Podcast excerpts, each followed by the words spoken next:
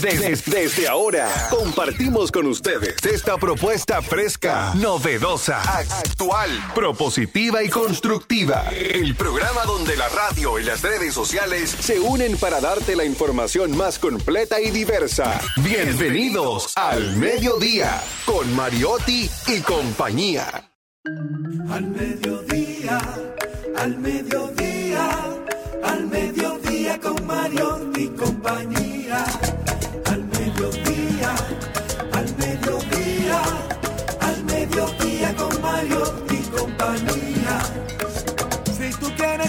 De foros alternativos y de tuiteros rankeados, este programa es tu amigo. Tu revista meridiana para el talento una vía, para radio y redes variadas y con la canción del día. Al mediodía, al mediodía, al mediodía con Mario y compañía.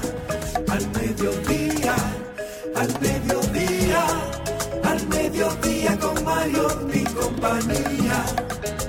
Si tú quieres disfrutar de página para izquierda, en la calle y el hogar, por eso no te lo pierdas, para que hablemos un poco de salud y nutrición. Vamos allí camino propio de moda y decoración. Al mediodía, al mediodía, al mediodía con Mario y compañía. Al mediodía, al mediodía, al mediodía con Mario y compañía para que hablemos aquí de la educación vial. Siete preguntas y un chin, los pioneros y algo más. Para que hablemos de derecho, de inmobiliaria y también de entretenimiento, deportes y la torre de Babel. Al mediodía, al mediodía, al mediodía con Mario y compañía. Clave hay viaje a la vista, dominicanos por el mundo tecnología y trending topic. Dilo alto, dilo duro. Al mediodía, al mediodía, al mediodía con Mario y compañía. Al mediodía, al mediodía. Saludos, buenos días. Un honor para nosotros compartir una, una, un programa más de este su programa Al Mediodía Radio. Diversidad divertida, información sin sufrición al mediodía radio, al mediodía con Mariotti y compañía, desde la, desde la provincia Esmeralda y Olímpica de la Patria. La mujer Besitos Bermúdez, Jenny Aquino. Muy buenas tardes, señores. Gracias por estar en sintonía con nosotros. Estoy muy, muy feliz. Hoy tenemos un día nublado y precisamente se celebra el día de hoy, Día Internacional del Leopardo Nublado. Sí, sí, es nublado. Dice, ¿Y qué es un leopardo nublado? Es una efeméride que se hizo a partir del año, surgió en el 2018, a partir de Lauren Amos y Dan Ken, dos trabajadores del Parque de Animales Salvajes de Howlett en Reino Unido. El principal objetivo de este Día Internacional es concienciar sobre la conservación del leopardo nublado que vive en el este de Asia y la preservación de su hábitat. El leopardo nublado, también conocido como pantera nebulosa o leopardo longibando, longibando, es una especie mamífera y nocturna. Por eso que anda nublado. Bueno, y tiene unos colores muy, muy favorecedores a su camuflaje dentro de su hábitat. Escalan rápidamente los, los árboles y usan una cola que es muy larga. Llegan a tener hasta seis pies, o sea que pueden ser más grandes que yo de pies. Un leopardo de estos puede empezar hasta 65 kilos que por 2.2 pasan de las 140, 140 libras. por ahí. Y las hembras son un poquito más pequeñas, sí. Bueno, definitivamente este es el siglo de, de la protección de animal, de la protección del medio ambiente. Ya el mundo ha ido tomando conciencia y la gente ha ido adaptándose. Yo creo que para que una sociedad tome conciencia, eh, faltan o cuestan, aunque sea 20 años, porque se trata de concienciar no solo una generación que está se está desarrollando, sino una que viene naciendo y subiendo, que es la que le da continuidad real a esos procesos eh, humanos de culturización y de protección a diversas cosas. Ahora, este, este, este siglo es medio ambiente, eh, protección animal y salud mental. Si tú tuvieras un animal exótico como mascota, ¿cuál tú buscarías entonces? Cuéntame. Yo buscar un mono. Yo también, me encantan los monos. Porque el mono yo sé lo que come.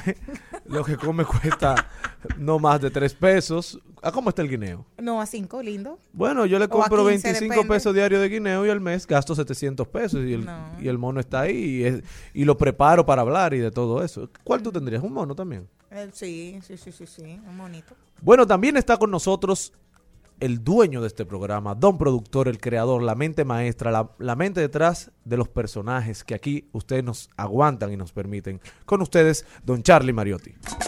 Al mediodía, al mediodía, al mediodía con Mario y compañía. Hola, hola, hola, hola. Saludos, saludos, mediodía. ¿Cómo están ustedes? Bien. Don Mediodía, ¿cómo anda usted? Yo viéndolo aquí de negro, que estamos hablando del leopardo nublado, El leopardo nublado. ¿Y de dónde, dónde anda ese del leopardo? sur de Asia, Leopardo. del sur de Asia. Yo no sé dónde es que usted encuentra esos días. Ah, en, en el día internacional.com. En el día. internacional.com. Don Cristian, ¿cómo anda usted? Yo ando muy bien por aquí, contento. Ya saludé a la gente que nos escucha, que nos complace con su audiencia. ¿Verdad? Qué bueno. ¿Y Qué usted? Bueno, qué bueno. No, yo si usted ando. tuviera un animal exótico, Eh, yo estoy, eh, eh, estoy muy incómodo, de verdad. ¿Qué le pasó? No se lo niego. ¿Le quitaron el decreto? No, porque si este programa, si este programa no fuera mío, ¿verdad? Todo el mundo, si fuera de Jochi Santos, o sea, que hubiesen votado mucha gente. Buenas tardes. Charlín viene en camino. ¿Cómo andamos? bien. Si usted ¿Eh? tuviera un animal exótico, ¿cuál sería? ¿El qué? Un animal exótico como yo, mascota. eh, yo mismo. A uno que se llama. Carlito. Eh, no, no, yo mismo. Yo soy, yo soy un animal exótico, como dijo Cristian Cabral, digo Cristian Morel, diversidad divertida, información sin sufrición. Radio y redes, redes y radio, radio responsable. Aquí la gorra de, del equipo Brooklyn Next. Y Carlo Mariotti va a estar aquí hoy. ¿Eh? Porque aquí vamos a tener que comenzar a dejar de pagar y a, y a descontar. Gaby, ¿cómo estás? Déjame saludarte a ti, ya que falta tanta gente aquí. ¿Tú estás bien, Gaby? Pero acuérdese, señor Mariotti, que usted diseñó este programa para usted poderlo hacer solo. Sí, pero llegué tarde hoy.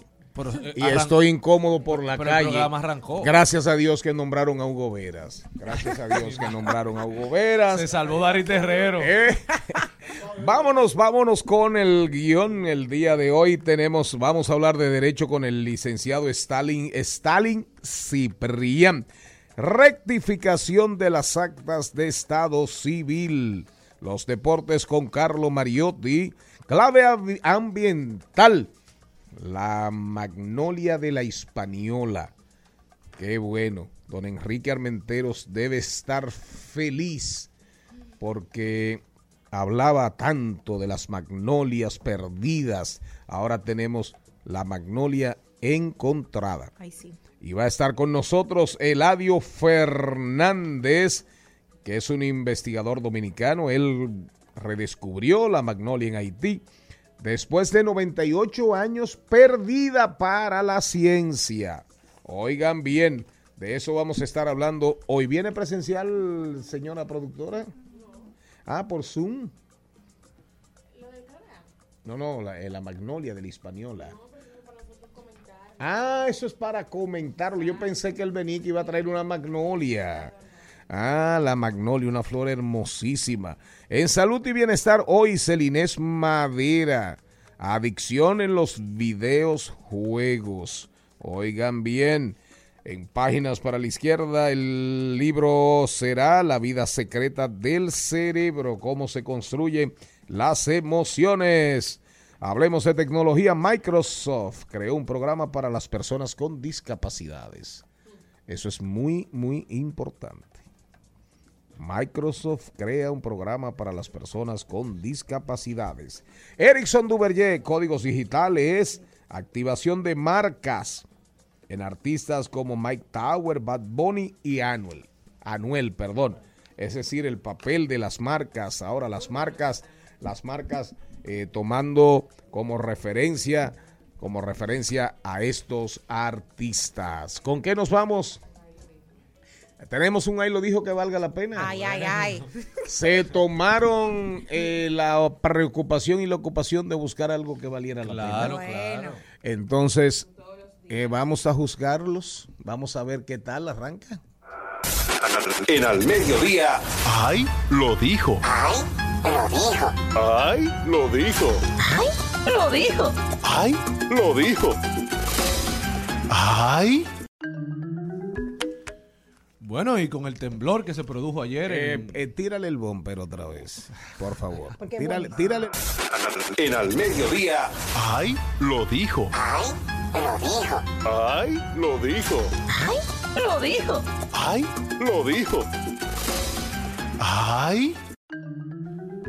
Con el temblor que se registró ayer en la República Dominicana Mire con, e- qué diferente se con epicentro de 5.7 en el Palacio Nacional, donde terminó siendo destituido el ministro de Educación, don Roberto Fulcar, eh, y fue, pro- eh, bueno, no promovido, fue enviado como ministro sin cartera. Parece que solo era la cartera lo que había que quitarle en sustitución de Gianilda Vázquez. Pero su, su destitución trajo muchos comentarios en las redes sociales. Inmediatamente fue tendencia su nombre y el ministerio. Y uno que no se cayó y dijo lo que pensaba fue Ricardo Montaner. Ciudadano de la República Dominicana. Que dijo, pronto tendremos la escuela en Samaná. Pasamos de tener un, decre- tener un decreto del Ministerio de Educación para empezar las obras a no tener nada y empezar desde cero. Espero que esta acción del presidente Luis Abinader decante lo más importante para todo el país, la educación. El día que se politiza la educación, deja de ser educación y se convierte en política y burocracia. Otro que dijo algo sobre... Pero él, él tiene mucha razón. Yo lo hubiese redactado mejor. Pero él tiene mucha razón. El día que aquí llegue un gobierno que diga, yo voy a resolver un problema. Me iré para mi casa en cuatro, ocho años, reelección. Y diga, yo voy a resolver dos problemas en la República Dominicana. Dos. No me hablen de más nada. Educación y salud. Educación y salud. Y, Dos problemas, y- voy a trabajar allí, aquí, en obras comunitarias fundamentales. Voy allí, voy aquí, voy a poner aquí un poquito, voy a repartir la inversión, voy a distribuir mejor el tema, la distribución de la riqueza, voy a ampliar, voy a subir la tasa tributaria en función de los mandatos de la Estrategia Nacional de Desarrollo. ¿Ese es su programa que de estamos, gobierno? que estamos muy lejos. No, no, no. Eh, la Estrategia Nacional de Desarrollo eh, tiene un mandato que debemos andar cerca de un 21, 21.5, 21.7. Nosotros andamos en un 14 punto y pico, es decir, que hay una diferencia prácticamente de un 7%, pero voy a tener dinero para tres cosas. Salud, educación y redistribución protección, planes sociales reales, seguridad social real, mire, y en ocho años me fui. En ese sentido, él tiene toda la razón. No, y debieron... Salud, educación, protección, seguridad social, justicia distri- otro, distributiva. Otro que también dijo algo fue Estamos Antonio... es una visión de, de país que tenemos. Ya veo. Pero creo, pero no, no, pero no lo diga, no lo insinúe ni, ni lo diga con esa ságica. Acuerdo. si mal no recordamos que en el 2019 eh, Ricardo Montaner hizo un acuerdo con el Ministerio de, Turi- de, de Educación, en ese entonces ya gobernado por otro gobierno. Él, él había hecho un acuerdo para crear escuelas en Samana. Al parecer, en esta gestión no llegó, no se hizo como No se le el- dio el, match seguimiento. junto con, Con Fulcar, Fulcar. y entonces por eso su reacción en estos momentos al ver que cambiaron ese mini- ministro y quizás que con el que viene puede hacer que, ellos se pongan de acuerdo otro, para otro que el también dijo algo sobre lo mismo fue Antonio Maite. Pero nada, Montaner, ¿cómo? Hay una canción famosa, Sí, eh, y llevarte a la cima y- del y cielo. llevarte a la cima del cielo. Bueno, ¿O será? Montaner se acaba de ir a la cima del cielo con ese, con esa especie de, de, Pero hay una canción de- más famosa, oiga cuál es. de felicidad, de felicidad al ver esta Oiga la designación. canción famosa, señor Mariotti. Hemos terminado, hay que descansar. Este regalito, llévale a mamá. Hasta mañana, antes diré, muy tempranito yo volveré. que aún no se llenaba la luna, será que el tiempo fue menguando nuestras En al mediodía. ¡Ay! Lo dijo. ¡Ay! Lo dijo. ¡Ay! Lo dijo. Lo dijo. ¡Ay! Lo dijo. ¡Ay! Lo Hay otro, ahí lo dijo. Y, Sí. una, y una pregunta, señor Morel. Eh, esa canción, bueno, me imagino que Roberto Furcal estaba haciendo galas. Por ejemplo, Alejandrina Germán, que fue ministra de Educación de las dos educaciones. Así Ajá. es. De la superior y de la educación básica y, y media, ¿verdad? Y de, la- de los dos ministerios fue doña Alejandrina. Doña Alejandrina cada rato, cada rato la encuentro yo cantando canciones escolares. Porque eso era una, eso era obligatorio en la escuela de antes. Usted tenía que aprenderse los himnos a los padres de la patria. Sí. Eh, A ya las está. madres, a los ya, padres, eh, eh, se abría la escuela subiendo la bandera con, con cánticos, con himnos. Ya están haciendo la, La suya, suya, las abejas en la flor. Claro, claro. Entonces yo me encuentro a Alejandrina, a doña Alejandrina, a cada rato Cantando himnos escolares y canciones de la época de la época de nosotros. nosotros. Claro, yo soy un poquito más, estoy más recogido, más encogido en el tiempo, tú ves.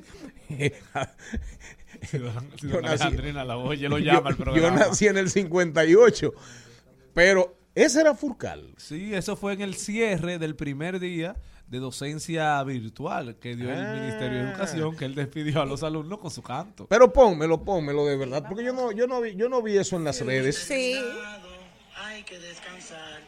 Este regalito, llévale a mamá. Hasta mañana, antes diré, muy tempranito yo volveré. Hasta mañana, profe. Hemos terminado. Sí.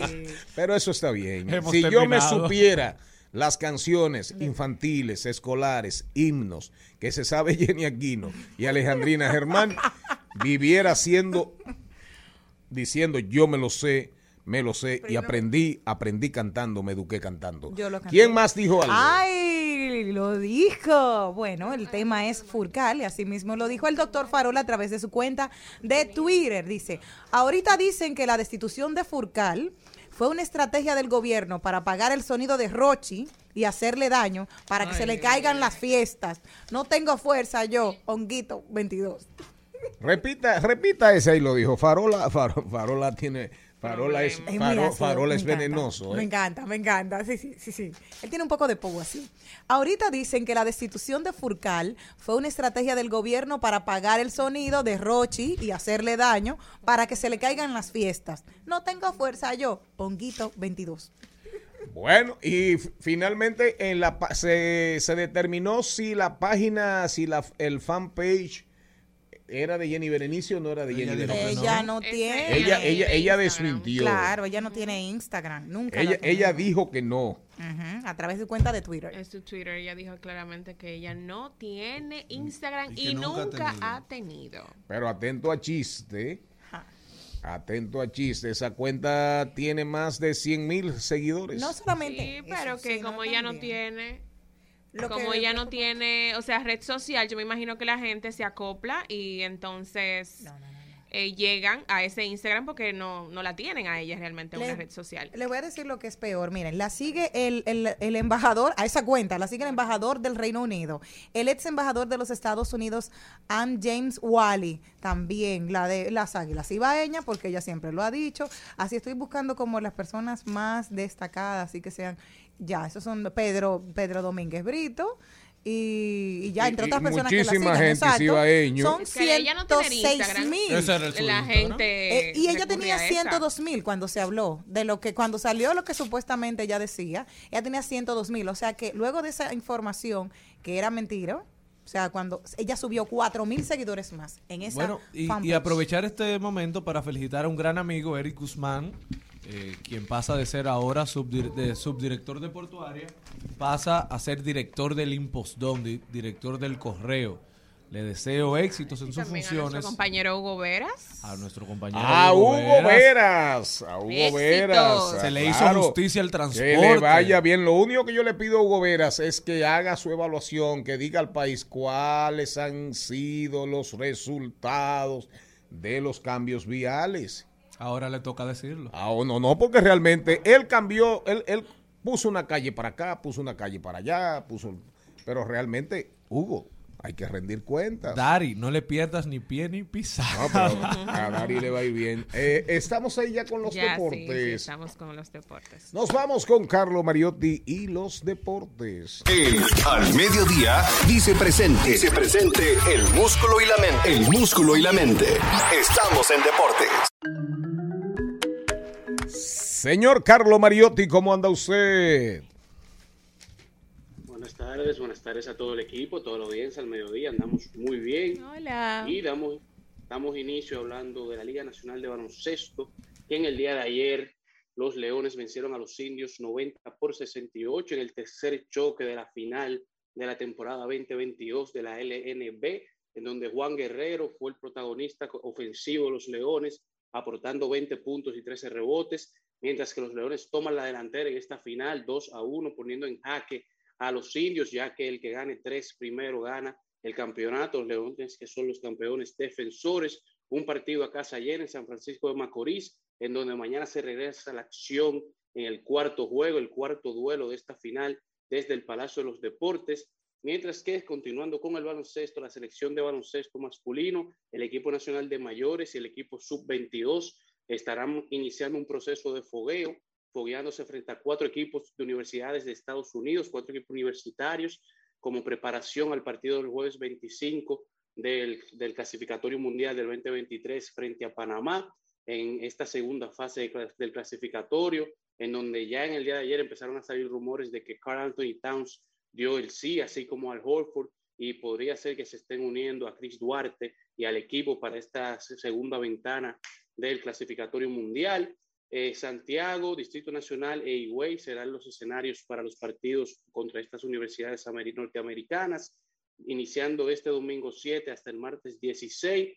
Los visitantes serán los equipos masculinos de las universidades de Arkansas State, Kentucky, St. John's y Fordham, que estarán jugando estos partidos, mientras que el equipo masculino de béisbol sub-12, que se encuentra en el, en el Mundial de Béisbol sub-12, que está celebrando en Taiwán, continuó con su buena racha, su buena participación, ganó tres juegos de cuatro.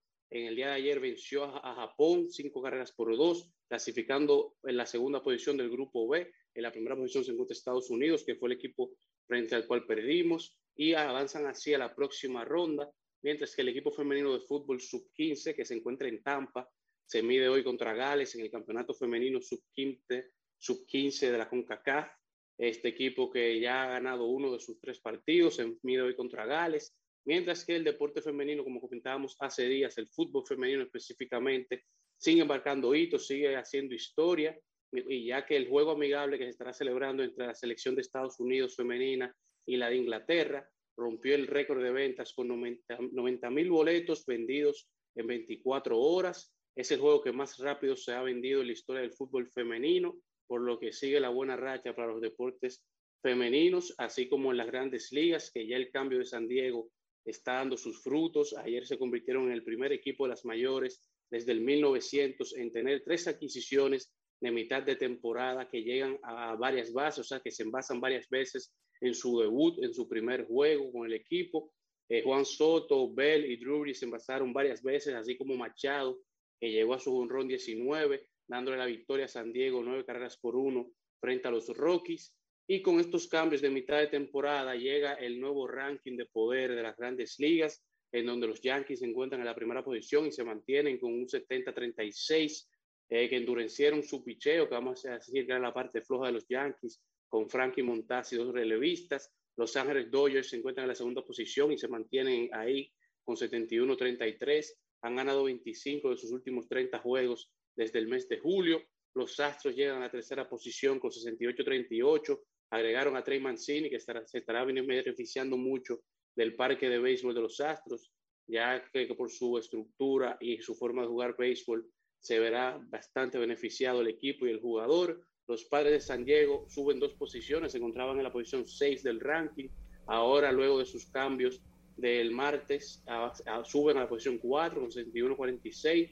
Eh, llegó de, luego de robarse el show en los cambios de mitad de temporada, en donde se estarán midiendo en 12 partidos más contra Los Ángeles Dodgers, que son el equipo a vencer para ellos clasificar al wild card y clasificar a, los, a la postemporada mientras que los Mets de Nueva York se encuentran en la quinta posición, bajaron una posición de la cuarta hacia la quinta con 66-38 y han perdido tan solo una serie desde que inició el mes de julio, previo al break de, estrellas. Los Mets de Nueva York y los Yankees, que son los equipos que han dominado la temporada. Y con esto concluimos el recuento deportivo del día de hoy. Señor Mariotti, no se me vaya, no se me vaya, no se me vaya. Yo quiero que usted me abunde, me traiga a colación este lío que se ha armado. Los árabes y los petrodólares. Parece ser que los grandes jugadores de golf del mundo traían un, resentimiento, un chismecito con la gente del, del, PGA Tour, es decir, la organización más poderosa y más fuerte del golf en el mundo. La Asociación Profesional de Golf. Exacto. Que de ahí por ahí ha pasado todo el que significa algo o mucho en el golf. Tiger Woods es la única que existe. Es la única que existe. Entonces, de repente, los árabes dicen con Greg Norman, un gran, un ex campeón, una figura mítica del golf, dicen vamos a meter dinero y vamos a competir con la asociación, ¿cómo es que se llama la organización? La Asociación Profesional de Golf, PGA. Perfecto, la Asociación Profesional de Golf. Le ofrecen a Tiger Woods una millón. Ah, la nueva, ¿eh? ¿Qué tú dices? Claro, la, la, la, la, la, la, árabe, la Leaf. La Leaf se llama. Leaf Golf. Entonces le ofrecen a Tiger Woods una fortuna que supuestamente Tiger Woods rechaza. Dicen que le ofrecieron 700 millones y lo rechazó y le subieron a 800 y también lo rechazó. 800 millones de euros, esa es la información que tenemos. De repente, Greg Norman ahora dice, ahora dice que va a ir ante la justicia en los Estados Unidos y en otros países donde se celebra este torneo, el abierto, donde se celebra donde se celebra la ronda de la Asociación Profesional de Golf para demandar a la asociación por monopolio, oligopolio y falsa competencia es algo bastante cierto. La asociación tiene un monopolio. Incluso la asociación amenazó a todos los miembros de la asociación que los que participaran en, competencias y en torneos del LIF no podrán volver a participar nunca más en un torneo del PGA. Y varios jugadores a raíz de esto que le han hecho la oferta eh, han aceptado y se han ido a la asociación eh, árabe, como fue el caso de Rory McIlroy, Lefty, que es uno de los jugadores más emblemáticos y más famosos junto a Tiger Woods del golf eh, de los últimos tiempos que a, diferencia de Woods, sí aceptó la oferta que le hicieron y se fue de la asociación del PGA hacia Leaf, así como muchos otros jugadores emblemáticos. Esto se va a tornar muy interesante. Creo que esa, creemos que esa discusión va, va a estar muy ardiente, muy caliente, señor Mariotti Paz. No me cabe la menor duda, pero es un serio desafío para esta asociación que ha dominado este deporte por más de 150, 160 años. Que se sepa, o yo. Y que la Asociación de los Árabes en primera instancia no buscaba eh, eh, que los jugadores fueran exclusivos de su asociación, sino que pudieran participar en los torneos de todas. Pero el PIE no está de acuerdo con esto. Y va muy bien, va muy bien la liga de baloncesto, la Liga Nacional de Baloncesto va muy bien. Mm, La serie entre Leones y los Indios de San Francisco de Macorís, eh, buena asistencia en el Polideportivo A casa de llena a casa llena en el Polideportivo de San Francisco de Macorís y parece ser que mañana aquí en el Virgilio Travieso Soto, la media naranja, va a estar full. Mientras tanto, mientras tanto sigue el, sigue el chismecito con el tema de las federaciones, que si el programa de atletas de alto rendimiento, que si Marilady, que si Marilady eh, Paulino, Que si le dieron la visa por ellos. que, no, que si el dinero, que por qué no le dan, sol, por qué le dan solamente 10 mil pesos, pero al final ya respondió el Ministerio de Deportes, ya, Le han dado hasta con el cubo del agua al ministro. ya ha respondido diciendo que ese es un problema de las federaciones. Gracias a Carlo Mariotti. Lo despido a usted, lo despido a usted con... Le mandé algo de José Saramago. José Saramago, un genio de la literatura. Saramago, Saramago dice en una entrevista, oiga esto, señor Mariotti, a nosotros los intelectuales con frecuencia, más o menos eso fue lo que dijo, nos dicen, haga ejercicio, haga ejercicio, haga ejercicio. Y eso de alguna manera nos relaciona con, con el mundo deportivo, con los, con los deportes. Pero, sin embargo, nunca nosotros le hemos dicho a los deportistas, comiencen a leer. Al mediodía, con Mariotti, con Mariotti y compañía. Rumba 98.5, una emisora RCC Media. Seguimos, seguimos, seguimos con Al Mediodía, con Mariotti y compañía.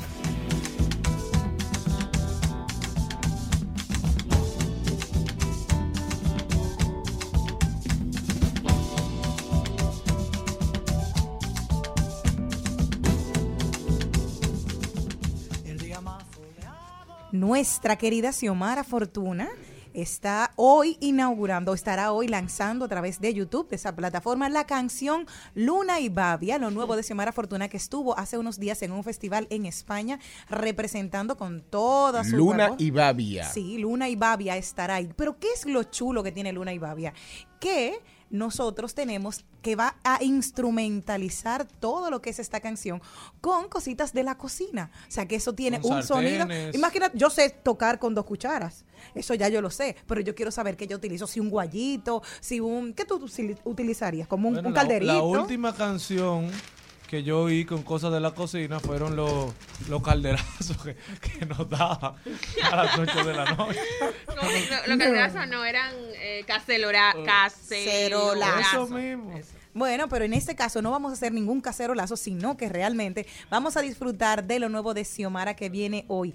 Entre Luna y Babia. Solo quedan 11 horas para que esté ahí en la plataforma de YouTube. Como siempre, nosotros apoyándola.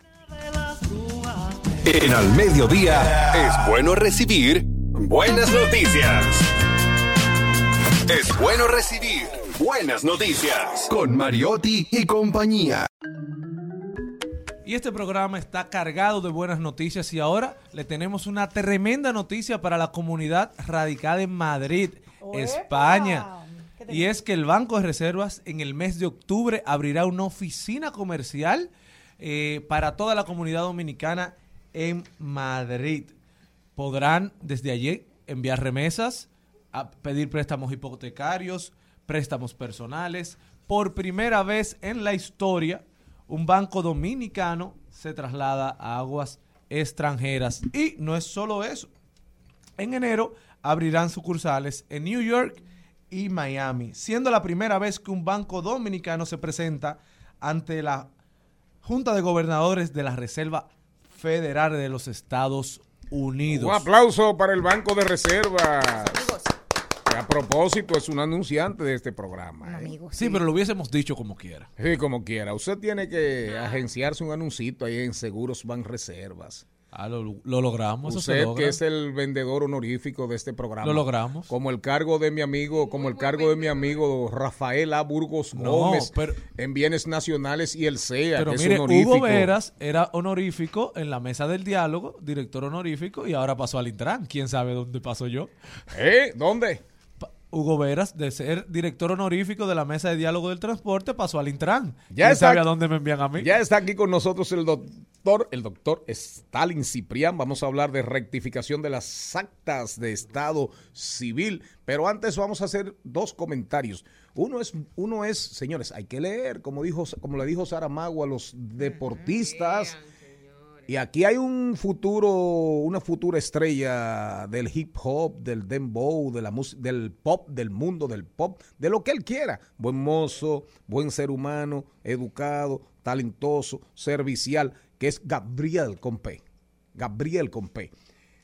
A los artistas, señores, lo que le dijo Saramago, si a mí me dicen que haga ejercicios, que haga ejercicios, que haga ejercicios, bueno, yo les digo a ustedes, deportistas y artistas, comiencen a leer, comiencen a leer. Y a propósito de eso, el poeta más triste, César Vallejo, oigan bien, dijo una vez, hoy me gusta la vida mucho menos, pero siempre me gusta vivir, siempre me gusta vivir. Al mediodía,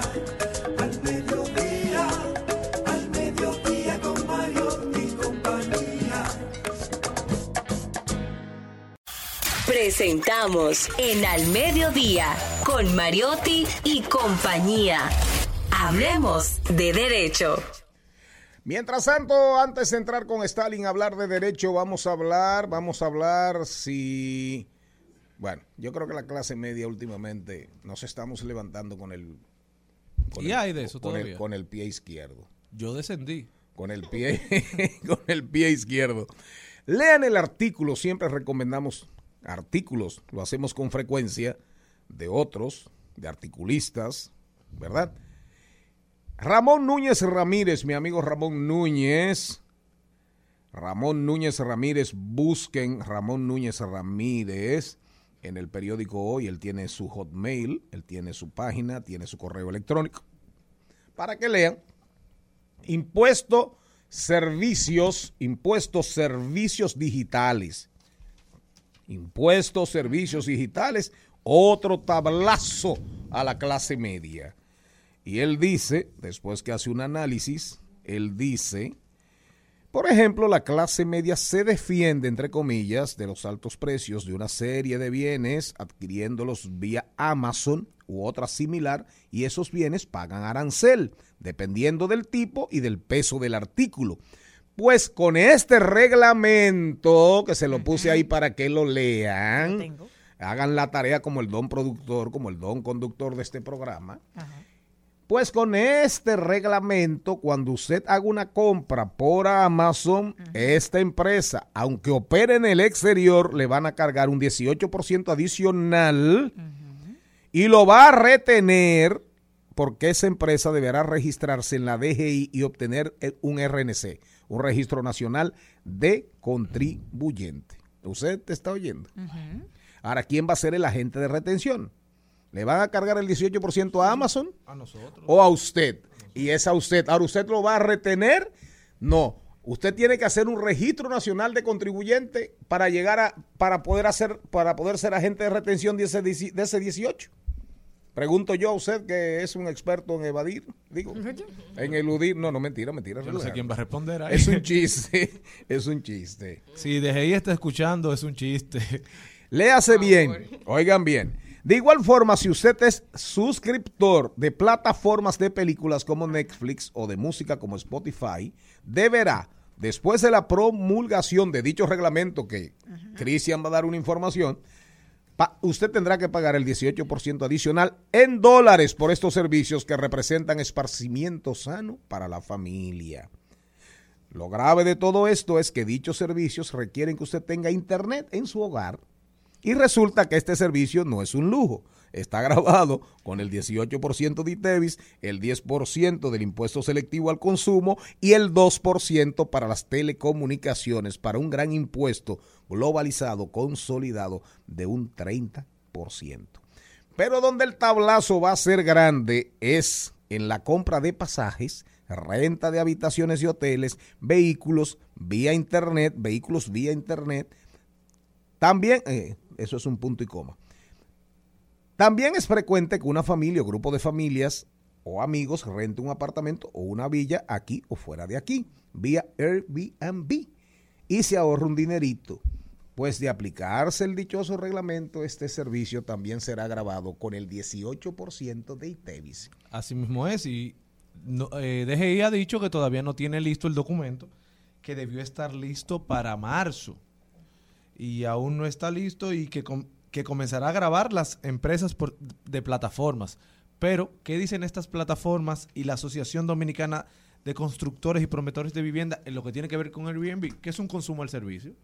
Que eso se le va a grabar Claro. al usuario, el 18%. Y Aquí yo tengo un amigo, perdón. quienes terminan pagando son los Y consumidores. dicen ellos que en un momento donde el sector construcción está en- bajo una crisis por el alza de los materiales de construcción, grabar los servicios de lo que ya tienen sería otro duro golpe para el sector. Sí, el- Pero DGI plantea que con esta medida recaudará más de 3 mil millones. Entonces es una medida totalmente recaudatoria, pero no se le ha dado una visión social que yo creo que hace mucha falta en este momento. la información Pero es que- un tablazo de verdad. Pero claro. porque es todo. Sí, sí, sí. y sí. es a la clase media que eso le va a dar, nos va a dar, nos va a dar. Porque ¿quién no tiene Spotify en su, en su celular? Si es Yo. clase media. ¿Quién no tiene Netflix? Yo. Bueno, pero usted no tiene marido. No lo van a grabar, que no me lo Eso graben, por favor. Eso es, eso es bullying. Eso es bullying. ¿Quién no tiene Amazon e eBay? Usted no compra por Amazon, Sí, e eBay. Amazon, Ahí sí, Amazon, ¿verdad? sí, Ahí claro, sí. claro. Eh, eh, ¿Usted no paga internet? Sí, claro. ¿Y cuánto usted tiene del internet? Y eso que el 2% Mil del impuesto al desarrollo de las telecomunicaciones en un momento era 3. Y en, en- en el Congreso del PLD se le bajó un 1 o un 2, creo que era 4 y bajamos a 3 o 3 y bajamos a 2. Es un 30 global que usted paga por internet. 30. Entonces, métase Airbnb, No. alquile, alquile un carro si usted va al exterior por internet. Entonces, ¿a quién le va a dar eso? Duro más aumento eléctrico. Recuerden que este programa es diversidad, divertida, información sin supresión, radio y redes, redes y radio, radio responsable, pero no podemos estar al margen de lo que posiblemente termine, como le pasó al señor Morel, marginándonos de la clase media. No, y Yo que, en principio hace se habló de eso, y que en principio se habló de eso en marzo. Y el 15 de julio, cuando se hizo la, la misa en honor Luis Valdés de la DGI, dijo eso, que se iban a grabar las plataformas. Yo tengo un amigo que decían que no, que no iba a llegar a los, a los usuarios, y él es dueño de Airbnb, y me dijo, inmediatamente me pongan el impuesto, yo se lo voy a trasladar inmediatamente a mis usuarios que vienen aquí. Y él tiene dos, dos apartamentos así. Entonces, inmediatamente, eso me lo dijo el propietario, imagínate, todo el mundo, todo tiene que subir. Por eso vuelvo a Vallejo, cuando dijo, lean a César Vallejo, Sí. artistas y deportistas. Casi toqué la parte de mi todo y me contuve con un tiro en la lengua detrás de mi palabra. Er, pipo, qué metáfora. Oigan eso. Casi toqué la parte de mi todo y me contuve con un tiro en la lengua detrás de mi palabra. Presentamos en Al Mediodía con Mariotti y compañía. Hablemos de derecho. Stalin Ciprián, rectificación de las actas de Estado Civil. Cuéntame. Una vez más, gracias por la invitación y saludo a Sonia que no pudo estar con ustedes el día de hoy. Pero estás tú, estás tú, adelante. Así es. La rectificación de la acta del Estado Civil es el procedimiento por el cual se pueden realizar correcciones de errores meramente materiales que se hacen en las actas del Estado Civil, que son nacimiento, defunción, matrimonio y otras.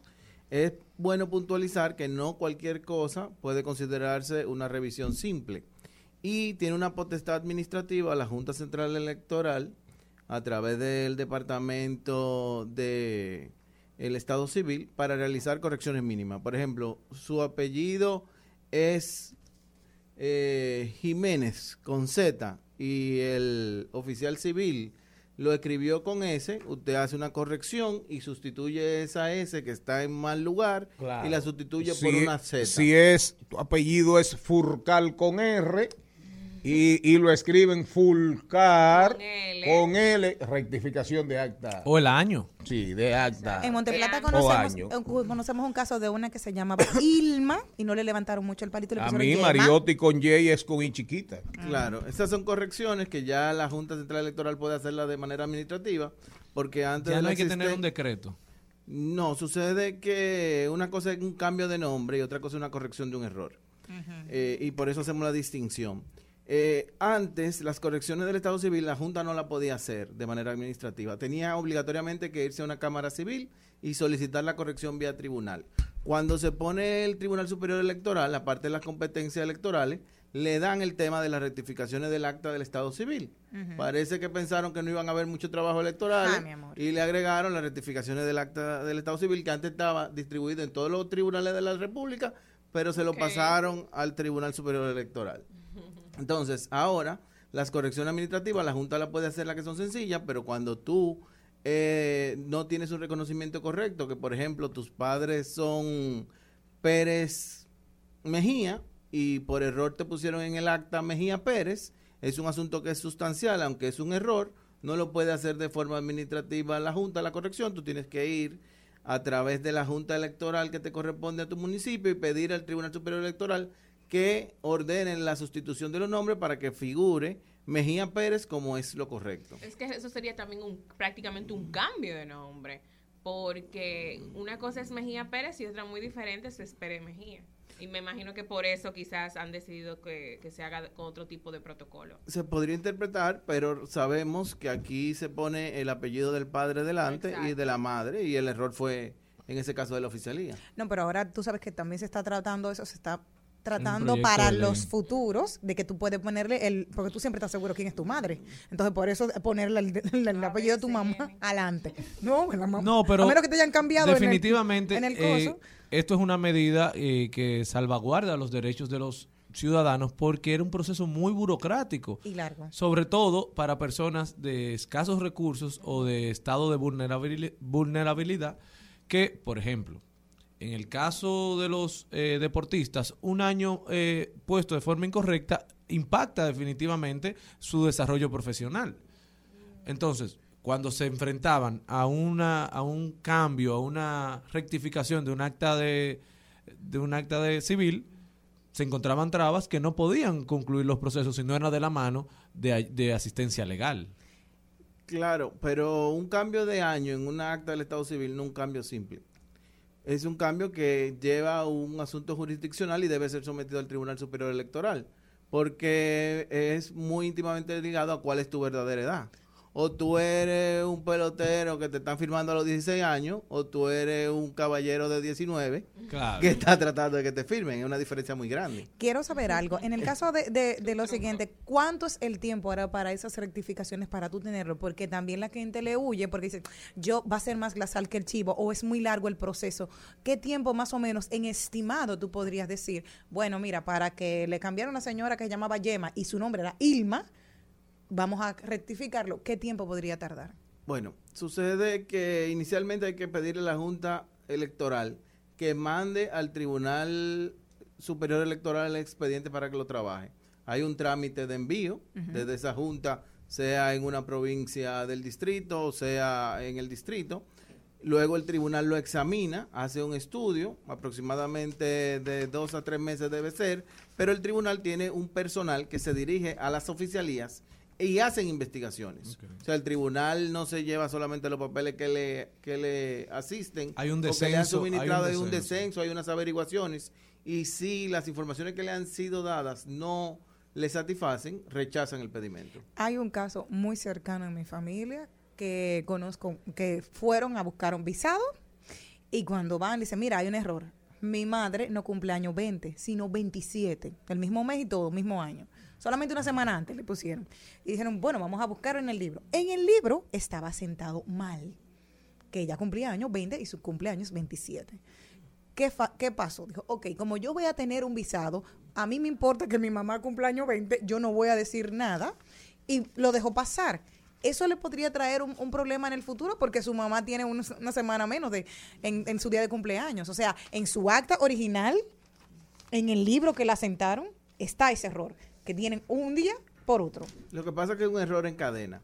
Desde el 1946, luego de un incendio que hubo en una oficialía en, Samaná, se utilizan dos libros del Estado Civil. Uno que permanece en la oficialía y uno que está en el registro civil del distrito como libro de cuidado soporte. Si esos dos libros difieren en la información, tú crees que estás muy bien actuando y te están emitiendo acta y tú estás reconociendo el error, pero un día se extravía el libro o toman el otro libro y ya te generan un problema porque tú tienes tu cédula e informaciones personales y pasaporte y viene la que la fecha del, del, del- la del cumpleaños de que esta niña fue declarada por sus padres, fulano y fulana, y su cumpleaños es 27. Pero Ahí ambos libros pudieran tener No sé, eh, eh, no diferencias. Stalin, se da mucho. de manera resumida y rápida, ¿qué debe hacer una persona que quiere rectificar un acta del Estado Civil? Inicialmente ver si puede ser resuelta por el procedimiento administrativo directamente la Junta Central Electoral en la oficialidad correspondiente. Si no, solicitarle a la Junta Electoral Municipal que solicita al Tribunal Superior Electoral que lo corrija jurisdiccionalmente. Stalin, comunicarse contigo, con Sonia. Bueno, tenemos las redes sociales, Sonia Uribe y Stalin Ciprián. Ustedes están ahora en el bufete, ustedes están trabajando juntos. Así es. Una buena dupla, una buena mutual. Antes de irte, antes de irnos al cambio, baja rapidito ahí con Trending Topic para ganar tiempo. Pero te voy a despedir diciendo como Vallejo, me gustaría vivir siempre así fuese de barriga. Porque como iba diciendo y lo repito, tanta vida y jamás y jamás. Y tantos años y siempre, mucho siempre, siempre, siempre. Y siempre ahí la DGI, la DGI, la DGI. Trending, Topics. Al mediodía. Con Mariotti y compañía. Presentamos Trending Topic.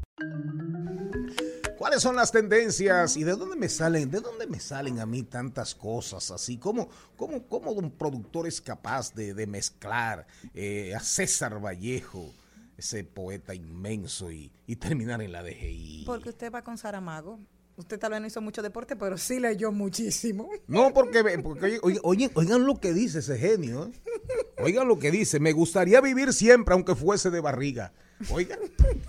¿Qué hay ahí? Ustedes no encuentran nada. No, Porque- yo sí, yo me tengo, imagino, yo tengo, De yo antemano tengo. yo me, me debo saber eh, adivinar las tendencias. Mira, yo de tendencias, claro, Dígame. de, una tendencia Pero que nueva. sean divertidas. Sí, esta es muy buena, esperanzadora, muy chula y es algo que nos va a llenar de mucha alegría. John Legend y Chrissy Teigen ¿Quién es? ¿Quién es? Legend. ¿Quién es ese? Está un cantante norteamericano y su esposa, que es modelo, Chrissy. Buenísimo Y canta. Por favor, búscame la canción Si para que él ustedes- sepa. si ustedes lo dicen, yo lo creo. Ellos tuvieron una pérdida y documentaron todo porque Una dicen pérdida de un una bebé. de un bebé en el 2020, se llamaba Jack, dijo, no lo vamos a ocultar para que ustedes sepan que no siempre tenemos una vida perfecta.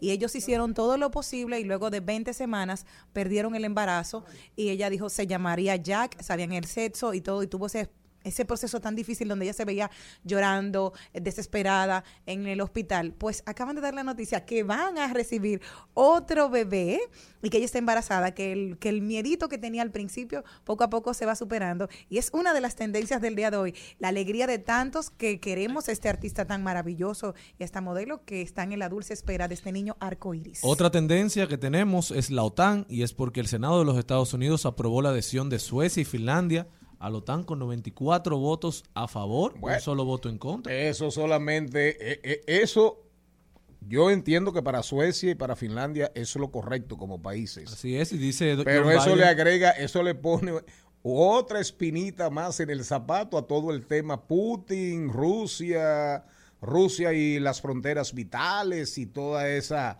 esa pretensión también hasta legítima, ¿verdad? De Putin de hacer la gran Rusia, intentar volver a la gran Rusia. tiró un spot Putin promoviendo que la gente visite Rusia, que es extraordinario. Bueno, yo me imagino, allá hay- ah, Rusia debe, mire, deberíamos hablar con Putin Ah, ¿Para sí. qué? para ir allá a hacer un programa especial. Y beber allá. Smirnoff ¿Eh? de manzana, por favor. No, eso no. Eso Bueno, no pero gusta. sobre este tema dijo Biden, este voto histórico envía una, se- una señal impo- importante sobre el compromiso sostenido y bipartidista de los Estados Unidos con la OTAN y con la garantía de que nuestra alianza esté preparada para los retos de hoy y del mañana. Adelante, Y Malena, que estamos en el cambio de la una. Y para concluir, ya las redes sociales están también tratando de monetizar. O sea, está Twitter Blue, la versión premium de Twitter, sube su suscripción mensual a 5 dólares. ¿Cómo fue? Repítelo. 4.99 dólares, o sea, la versión premium de Twitter.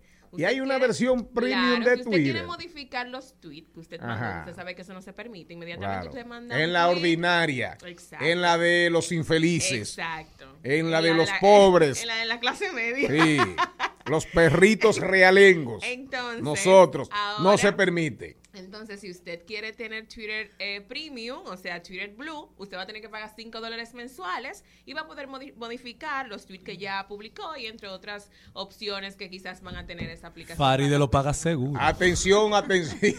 Ay, solo Faride lo ¿Quién ¿Cuánto paga veneno? ¿Cuánto paga veneno? ¿Cuánto veneno? You got my head spinning, no kidding. I can't pin you down. What's going on in that beautiful mind?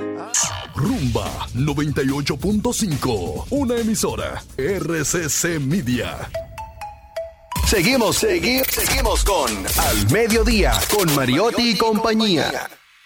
En Al Mediodía, con Mariotti y compañía. Clave A. Clave A. Y ahora, vamos con Clave A.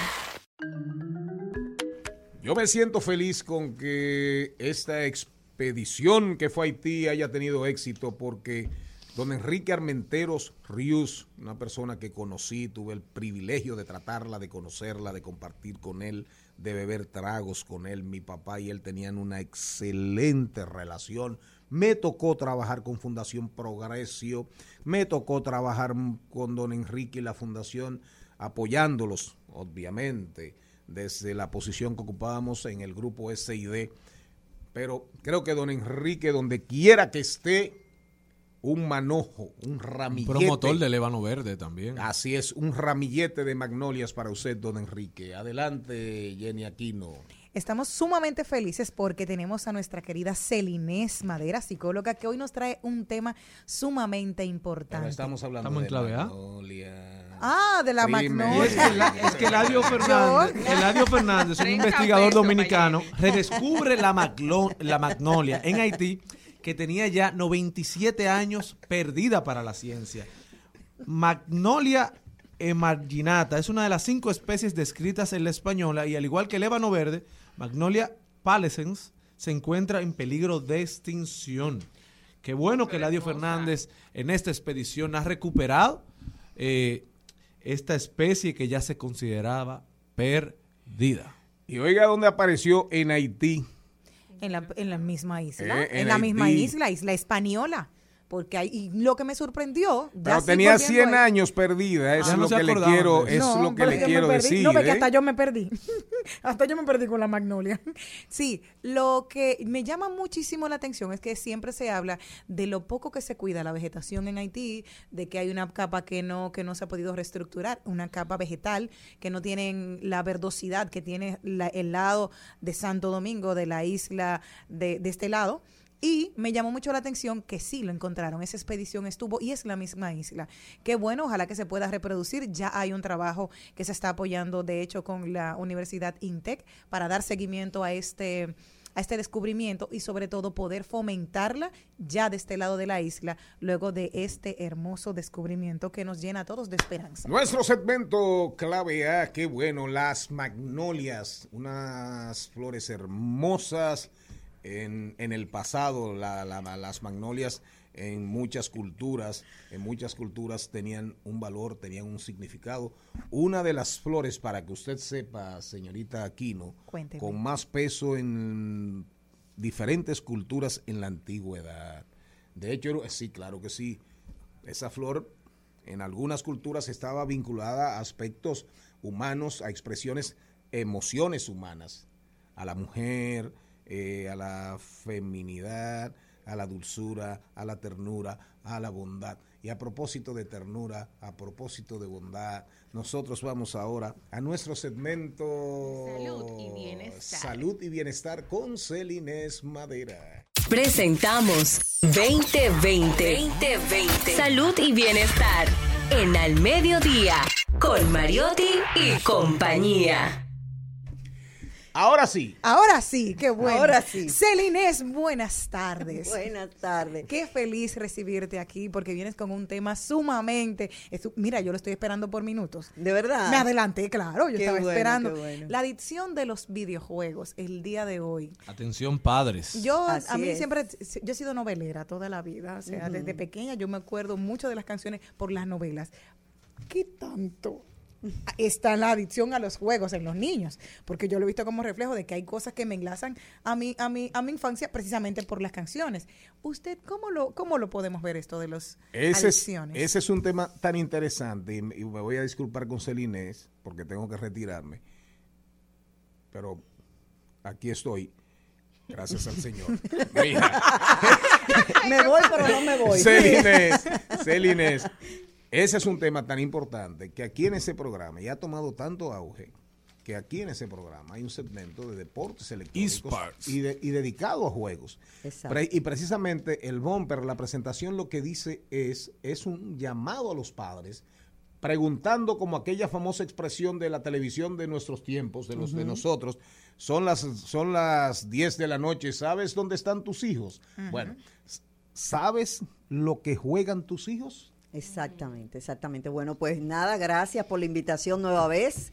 Eh, le damos permiso para que usted se Gracias. pueda retirar. Con todo mañana, le seguro. damos permiso. Buen delante. viaje. Bye. Pues eh, sí, lamentablemente estamos eh, viendo que hay un problema grave con relación a lo que es la adicción a los videojuegos. Esto es un trastorno que se ha eh, clasificado últimamente, o sea, se entró en la lista de lo que es las enfermedades men- eh, men- mentales ahora, recientemente. O sea, ya está tipificado Está como... tipificado en el CIE, que es eh, la certificación de, de- de lo que le llamamos enfermedades eh, mentales. Y en este caso lo que tenemos son prácticamente meses con esta certificación y esta inclusión a lo que es la lista de enfermedades mentales.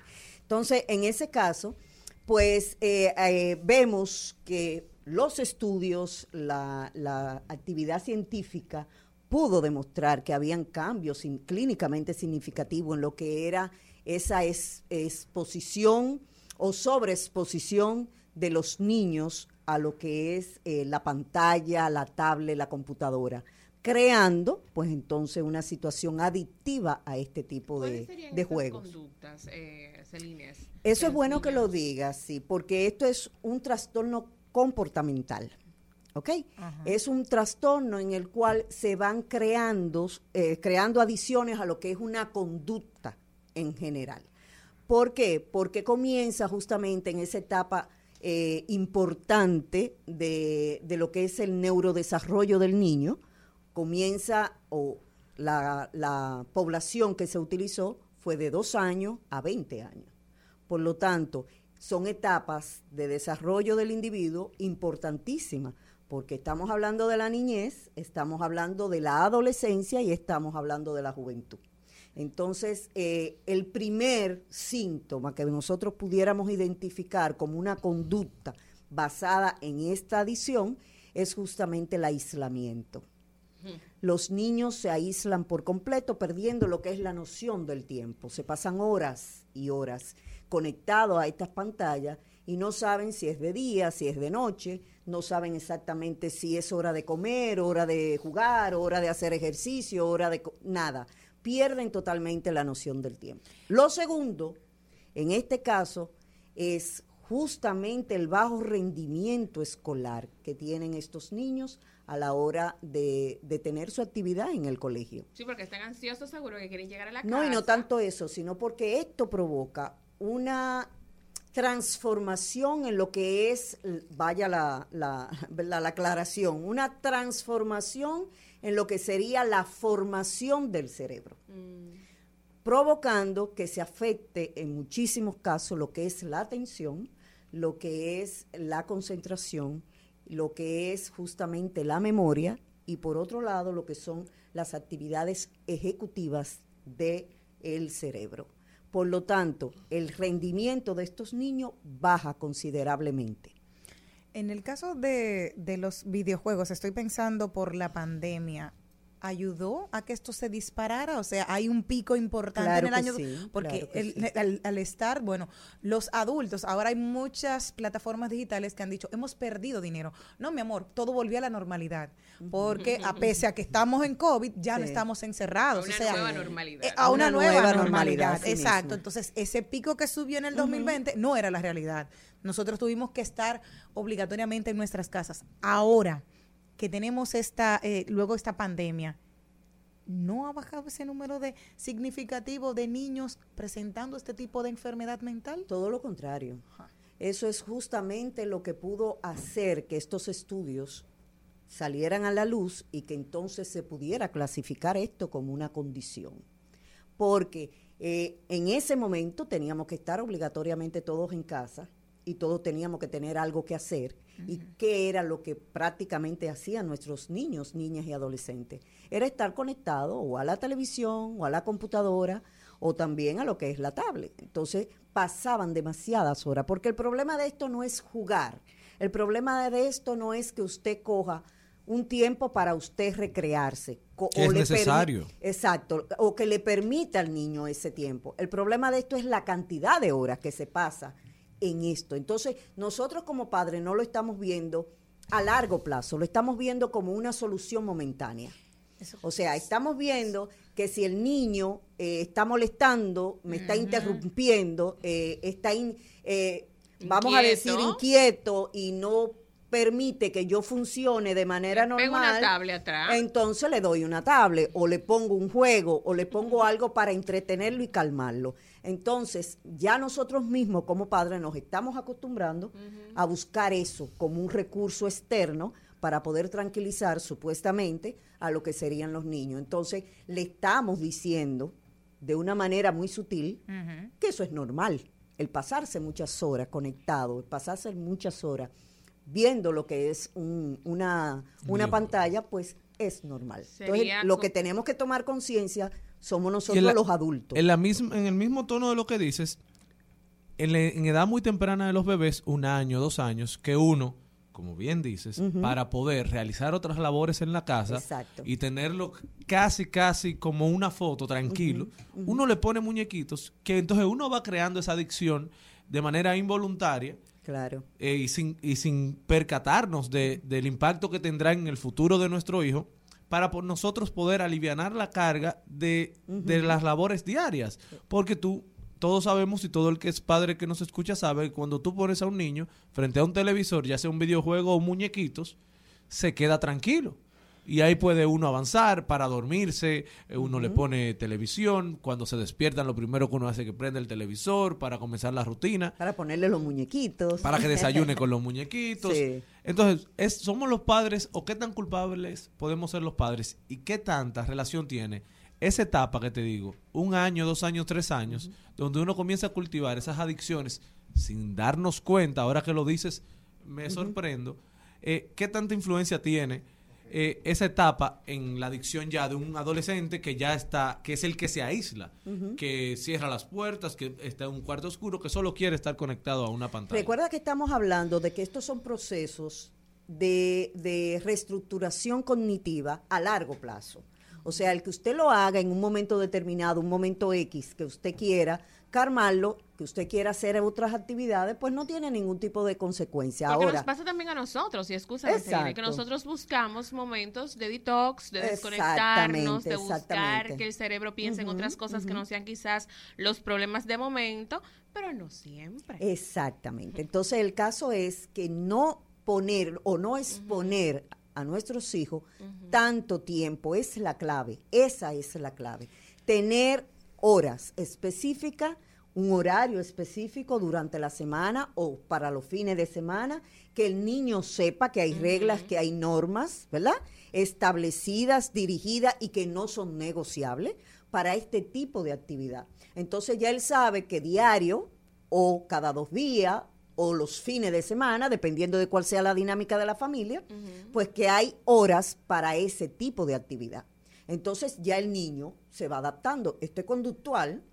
El niño se va adaptando y por lo tanto ya él sabe que los martes, los jueves y los sábados yo tengo tres horas para poder jugar los videojuegos que yo quiera. Y que el Y niño entiendo aprenda. Y el es niño excesivo. entiende de que eso es algo que yo debo de cumplir, como mismo hay un horario para yo dormir, para yo ir al colegio, para yo hacer tarea, ser, eh, eh, vamos a decir que constante en este tipo de reglamentos. Es que el niño aprende al final lo que el padre le enseña. Exactamente. O sea que con eso no hay pérdida. Una Y cosa- recordando que es comportamental. ¿Por qué repito esto varias veces? Porque no tenemos que hacer que el niño se sienta culpable. Exacto. ¿Entiendes? Es que el adulto que tiene el control. Exactamente. O sea, el los adulto es el que caballitos. tiene control, pero aparte de eso es una conducta aprendida.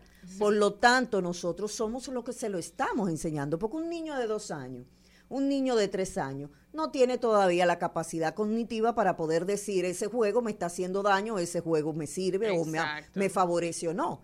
Somos nosotros que de manera inconsciente vamos arrastrando a nuestros hijos a esta adicción. Mira, me pasó, escúchame Jenny, que tengo la, la idea en la cabeza. me pasó reciente que yo tengo un ahijado y le digo a mi comadre, no lo dejes tanto tiempo con la tablet porque eso le va a traer consecuencias. Y Así todos los psicólogos a cada rato veo, escucho la situación de lo que está pasando con los videojuegos, el uso excesivo de la tablet, etcétera, etcétera. Ella me dice, no, pero por lo menos él tiene eh, juegos educativos, que de los colores, que lo pongo a que arme diferentes cositas, o sea, lo pone en movimiento. Yo no soy psicóloga, pero yo le dije, ok, eso está muy bien, pero es una pantalla. Él se está perdiendo lo que está pasando a su alrededor por Claro. estar en la tablet, en el celular por tanto tiempo. Al final se vuelven como, como robots. O sea que cuando tú le quitas esa tablet, no va a saber qué hacer, no, no tiene otras eh, herramientas para poder hacer cosas creativas, que es normal en los es, niños de esa edad, es. de 3, de 4 años, descubrir, armar, eh, poner manos, romper cosas. Imaginar que tú sabes que es uno, uno de los elementos también que están ahora mismo limitados. Los Claro. niños saben armar lo que tú le das con un manual, pero ya no juegan. El de Cristian sabe O sea eso. que eh, imaginar, No, o sea, de- sobre vete todo- y haz una, a una ollita, cocina algo, invéntatela, haz un- lo que sea. No. Mira, eso es una parte importante, lo que tú acabas de decir. Hay muchas mamás que justifican justamente eso. No son juegos educativos, pero todo en exceso hace daño. Claro. Porque no es que no jueguen, no es que no lo utilicen, todo lo contrario. Hay partes. Es un arma buena exacto, Es un también. arma buena de tu poder eh, desarrollar de manera positiva y sana lo que sería su cerebro. El armar, ¿verdad? el, el tener juegos que de donde aprendan a decir las letras, donde aprendan a identificar los colores. Todo eso está muy bien. El problema es la cantidad de, de- de horas que nosotros permitimos que ellos pasen conectados ahí. Y sobre todo, Celinés, eh, los niños pandemia, que tienen de 1 a 3 años, uno a tres años, no exacto. hemos medido y el tiempo nos dirá el impacto que tuvo Así mismo las es. horas en el televisor, que Así mismo definitivamente, como bien decía Jenny, Secuelas. hubo un pico. Sí. Lo- Los adultos eh, terminaron la pandemia con problemas de ansiedad, de ataques de pánico, y los niños con adicciones a la televisión, porque Así ¿qué es. tú haces Y con aislados, Claro. totalmente. Entonces, el proceso de socialización de un niño pandemia o de un joven que duró dos años trancado prácticamente sin ir al colegio, sin visitar familiares, el impacto habrá que medirlo en el tiempo. Claro, con el y las tiempo adicciones que generará. Es- exactamente. Y las Mira, esto está eh, eh, en el grupo de lo que son las ah, adicciones como lo que es la ludopatía, como lo que es a los juegos de azar, como lo que es al sexo. O sea, son adicciones que son comportamentales. En el, Por lo tanto, eh, en ese caso, nosotros somos la base principal para que esto se vaya desmontando. En el caso, como tú decías, de los niños ya de pandemia, pues eh, lo ideal sería que nosotros comencemos a hacer otras actividades eh, o incluir dentro de lo que es el programa de cada niño otras actividades que no sea o que no dependa única y exclusivamente de lo que es una pantalla. El niño aprende socializando y durante estos tres años el niño perdió esa capacidad de poder socializar. E incluso el niño se siente mucho mejor, mucho más tranquilo, mucho más seguro, mucho más entendido cuando está pegado a la pantalla que cuando está socializando. Se convirtió con en su mejor igual, amigo la Porque pantalla. ese es su mejor amigo, exactamente. Tengo un, una- un escenario que quiero plantearte. El peor de los escenarios. Un niño adicto que ya ahora mismo no puede despegar. Dice, ok, le dijeron recomendación, quítale los videojuegos porque es que ya no, no, no puede estar expuesto. ¿Cuáles son los pasos que los padres deben de seguir? Porque siempre me acuerdo también del caso de Amy Winehouse que le dijeron, ok, ella es alcohólica, se bebe un litro de vodka al día, por favor, quítale el vodka. Dejó todo de fuetazo y murió. Exacto. Entonces, ¿cómo lo podemos hacer con los Mira, niños? eso es eh, importante que tú lo menciones. ¿Por qué? Porque este tipo de cosas no podemos dejarla de golpe. Por lo tanto, no podemos quitarle al niño esa adicción que ya tiene como parte céntrica. Recuerden que estamos hablando de que hay una, una eh, marca, ¿verdad? Una forma estructurada ya en ese niño con relación a eso. O sea, estamos hablando de una afección ya cerebral que tenemos, ¿verdad? Por lo tanto, no podemos dejarlo de manera abrupta.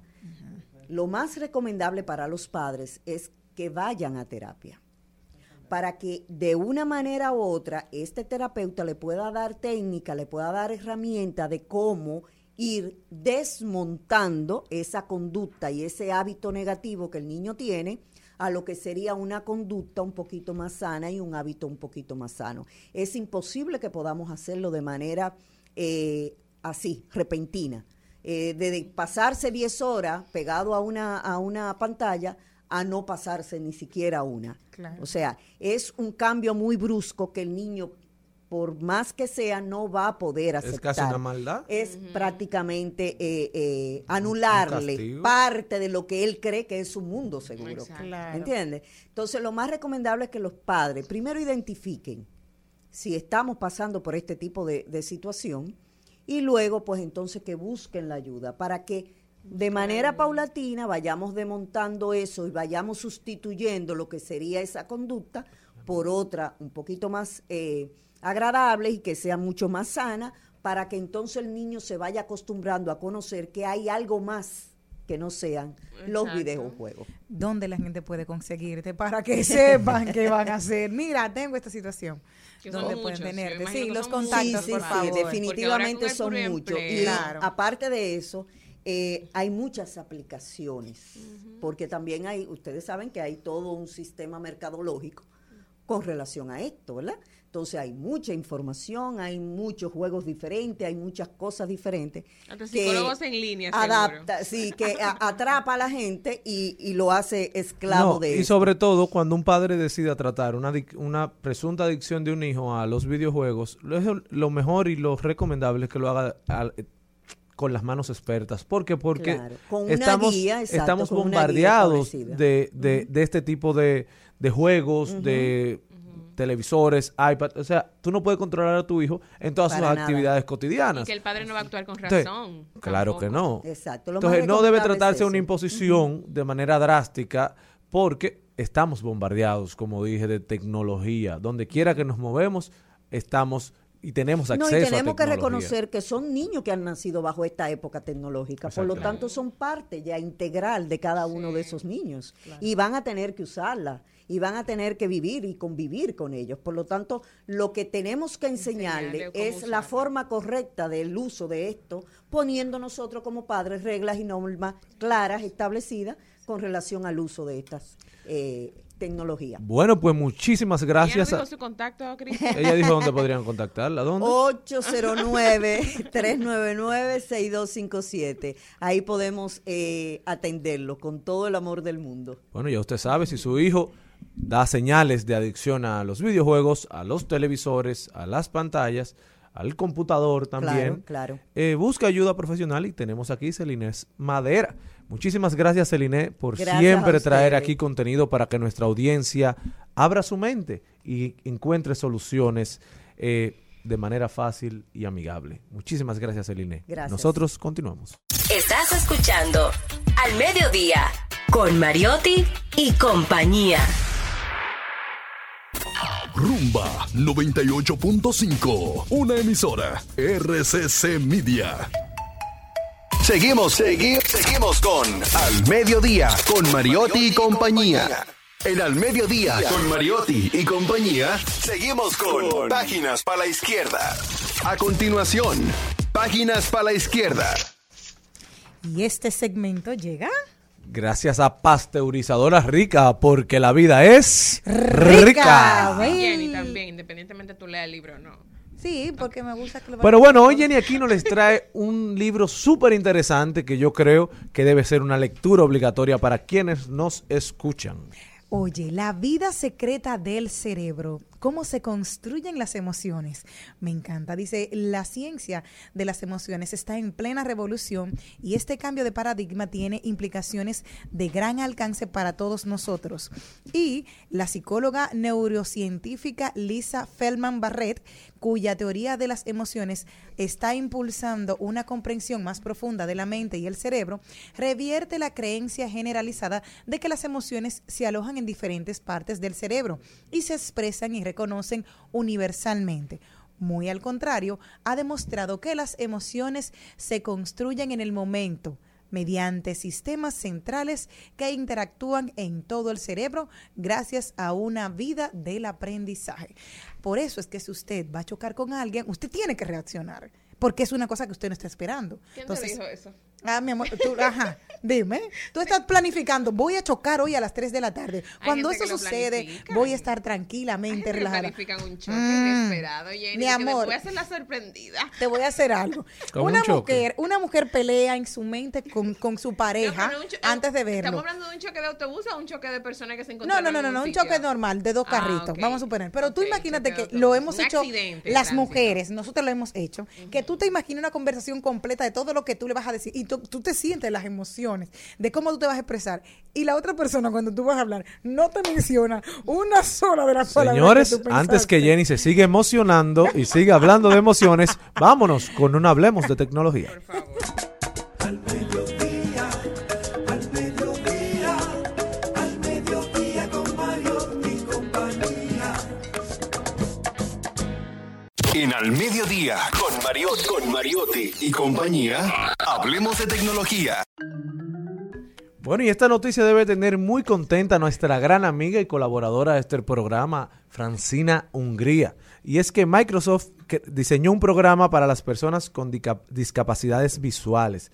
Este, este, este programa traerá descripciones automáticas para Windows y Microsoft 365, de igual manera para Microsoft Edge.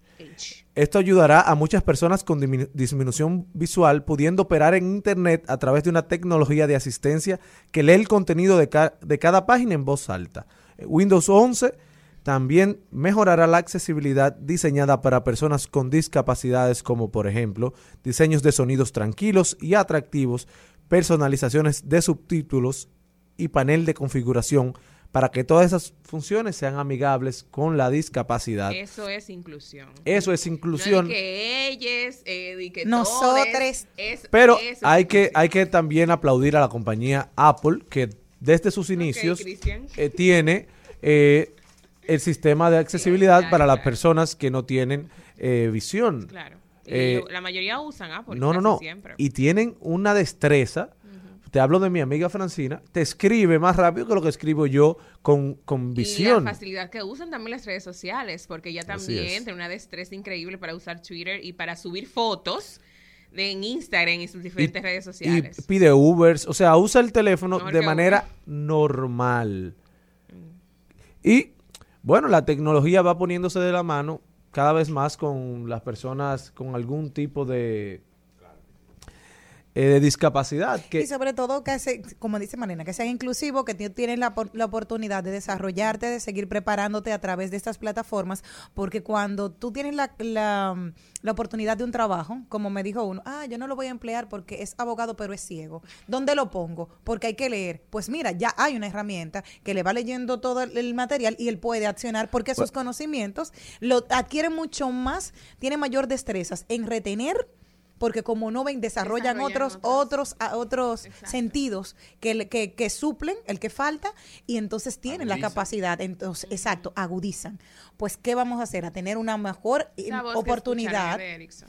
O sea, mejor oportunidad para personas que sí están trabajando y que hoy lo limitan. Así es, y es como un video que andaba por las redes que se hizo viral, que un restaurante decía que un restaurante eh, amigable para las personas con discapacidad por solo tener una rampa. Entonces cuando llega la persona, llega la mesera, él le dice, ¿tú tienes eh, menú braille? No, entonces tú no eres Exacto. un restaurante... eh, Ni tampoco un Friendly intérprete para la para gente. hablar eh, Un el intérprete en lenguaje de señas, Exacto. por el tampoco. estilo, o sea, nada. Bueno, pero vamos en un mundo que va siendo más amigable con estas Gracias personas que por una razón u otra tienen algún tipo de discapacidad y van normalizando su acceso y desarrollo en las actividades cotidianas y normales de toda la sociedad. Nosotros debemos continuar porque en el próximo segmento tenemos a Erickson Duvergé que viene a hablarnos de la activación de marcas en artistas Uy. como Mike Tower, Bad Bunny, Anuel y otros más en un segundo con ustedes. Al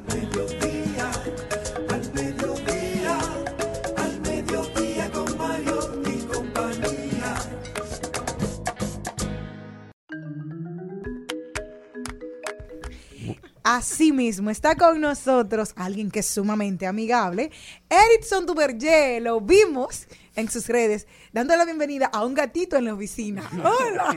Pero, ¿Cuál fue la función del gato? ¿Cuál va a ser la función del gato? No, que no me respetan. O sea, ellos llevan gatos, llevan gallos. Y pero eh, como animales Háblame- en día. no, que la, háblame es, que, del gallo. es que la agencia es todo friendly. Todo lo que, como, un día van a, llevar, van a llegar en Crow y en Bermuda. Pero mientras, mientras esté todo funcionando bien, no hay problema. Mira bien, tú eres como un Google, pero pequeño. Sí, exacto. Así me gusta. Lo tiene todo. Sí, sí, sí, sí, sí, sí. No, y sobre todo que crea el ambiente donde Sí, es una familia, exacto, porque se trabaja mucho más relajado, pero a- bien. Antes de que Erickson introduzca su tema, yo recientemente eh, estaba, vi una empresa, eh, bueno, estaba leyendo sobre empresa X, temas de publicidad, y en una empresa tienen espacios Para dormir. para, exacto, pero bien, a- a- o sea, equipados y No, todo. pero yo te lo estoy diciendo los mentira, Dios. estos que son como, Unos puffs. como puff, exacto, eh, para que ellos descansen un rato y Pero Ese- tú sabes que es un Sí. arma de doble filo.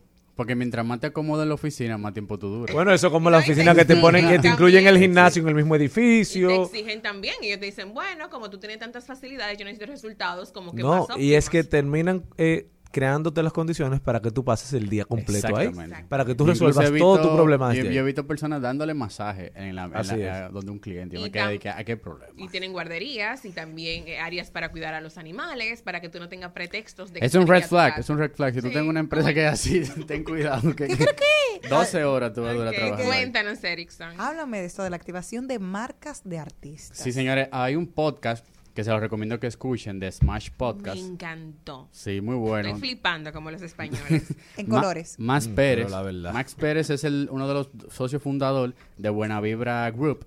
Y Buena Vibra es la, la agencia que trabaja las activaciones de marketing de los artistas más grandes y más trending ahora mismo. Estamos hablando de Anuel, como decía Christian, Anuel, Bad Bunny, Mike Tower y otros, otras firmas disqueras. Su giro es muy de artistas, aunque ellos trabajan con otro tipo de marcas, alcohólicas y demás.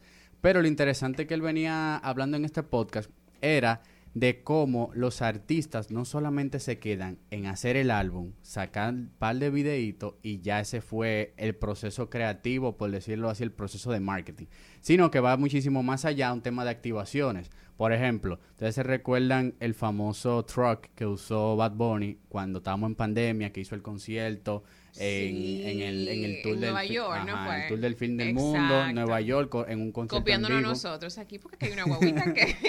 Entonces, ese, ese tipo de activaciones le da sentido al álbum del Tour del Fin del Mundo. Ese mismo truck es el que él usa en el cover, pero ese mismo truck es el que él lleva a los conciertos. Entonces, como que de cierta manera hace activaciones intangibles, exacto, que, que van una atada de otras.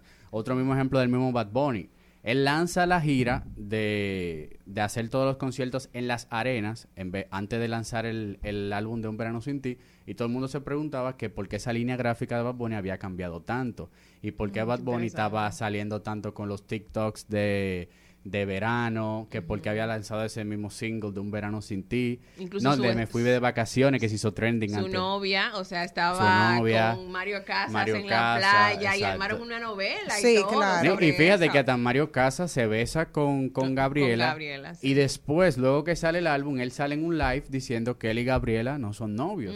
O sea, que ellos pueden ser mejores Y que amigos. rompió el silencio. Entonces todo estaba, si ustedes se fijan, es- todo está Una- guionizado. O sea, un storytelling. No, pero tú sabes que este fin de semana también fue muy fuerte el besito de la de, de la muchacha de Bot- que supuestamente le roba un beso, una vestida, Eso una es parte de la modela. historia. Pero Seguro, sí, es que me- mira como probable. yo lo mira como yo Sí, lo tengo. Lástima que no fuimos una Yo de. No, no, porque yo no voy a besar a Bad Bunny. No, no, Ay, no, Jenny, por Dios. No, mi amor, yo te lo dejo a ti. Le digo, mira, Marina quiere besarte. Jenny, no view.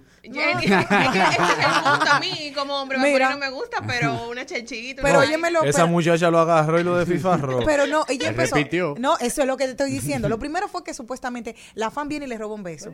En otro, en otro aspecto, otra, otra cámara se ve cuando él viene y él es que la agarra como, ok, ahora tengo yo el Exacto. control. Venga acá para enseñarte cómo es la cosita. Exacto. Y luego entonces, la tercera parte es que se va a promocionar el- la película que él está con Brad Pitt. ¿Y de qué color tiene la ropa Brad Pitt? Exactamente igual del color de la chica que lo besó. Y él dijo, o sea, Tú ves que si tú, o sea, que si tú no llevas el verde, no te hace caso. Eso era lo que se está hablando en redes. Como una historia, Pero mira, ser. exacto, hay un- toda una historia y ahora todo el mundo está, ah, pero verdad, y la muchacha salió de que cantando su cancioncita y que subió en TikTok que ella se besó con Bad Bunny. Eso es parte de la historia, eso es parte de la historia. Incluso ellos, eh, el equipo de Buena Vibra, hasta como va a lanzar los álbumes, lo, lo, lo, lo trabajan. O sea, hay una etapa de pre-lanzamiento, de lanzamiento y luego de mantenimiento.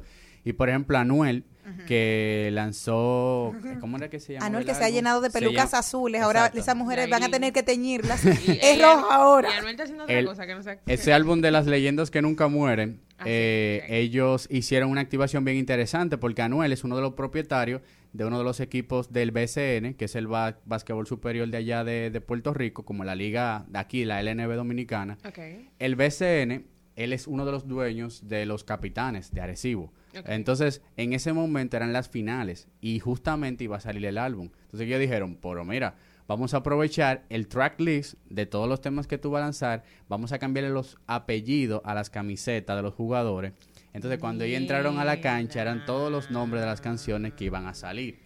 Fíjense que no es solamente hacer un release party de que, que voy a lanzar este álbum y ya, sino que hay algo premeditado. Es que eso es creatividad, o sea, eso, se- se- eso significa que se está trabajando, eso es lo que a mí me gusta. Un y- equipo. Eso, y son lo que, eso tiene que tener Erickson- gatos y gallos en la oficina. Una apuesta Eso que no, sí. eso no. Sí, son muy buenos por que eso. agradezco que Erickson me haya compartido eso, porque en mi caso, por ejemplo, yo no soy mercadóloga ni nada por el estilo, ni publicista, mucho menos, pero me, me interesa mucho por ese mundo, pero te da como esos tips y esas herramientas para que tú dices, coño, pero es verdad, uno puede jugar con cosas que tiene a la mano, no simplemente, eh, o sea, quedarse con lo básico o con lo que está Claro. ya diseñado. Sí, porque eso no le costó dinero a ellos. O sea, Exacto. sencillamente fue remodelar la jersey y se hizo noticia. Exactamente. Y Total. además de que ellos también son los que generan las noticias, Exacto. pero también te da otro way diferente y hace que la gente te ponga- se ponga a pensar en otra cosa. Claro. Así es. Por ejemplo, un último ejemplo, para ir cerrando con este tema, es que Max Pérez decía que, por ejemplo, para el lanzamiento de Like Mike, de Mike Tower, Ajá.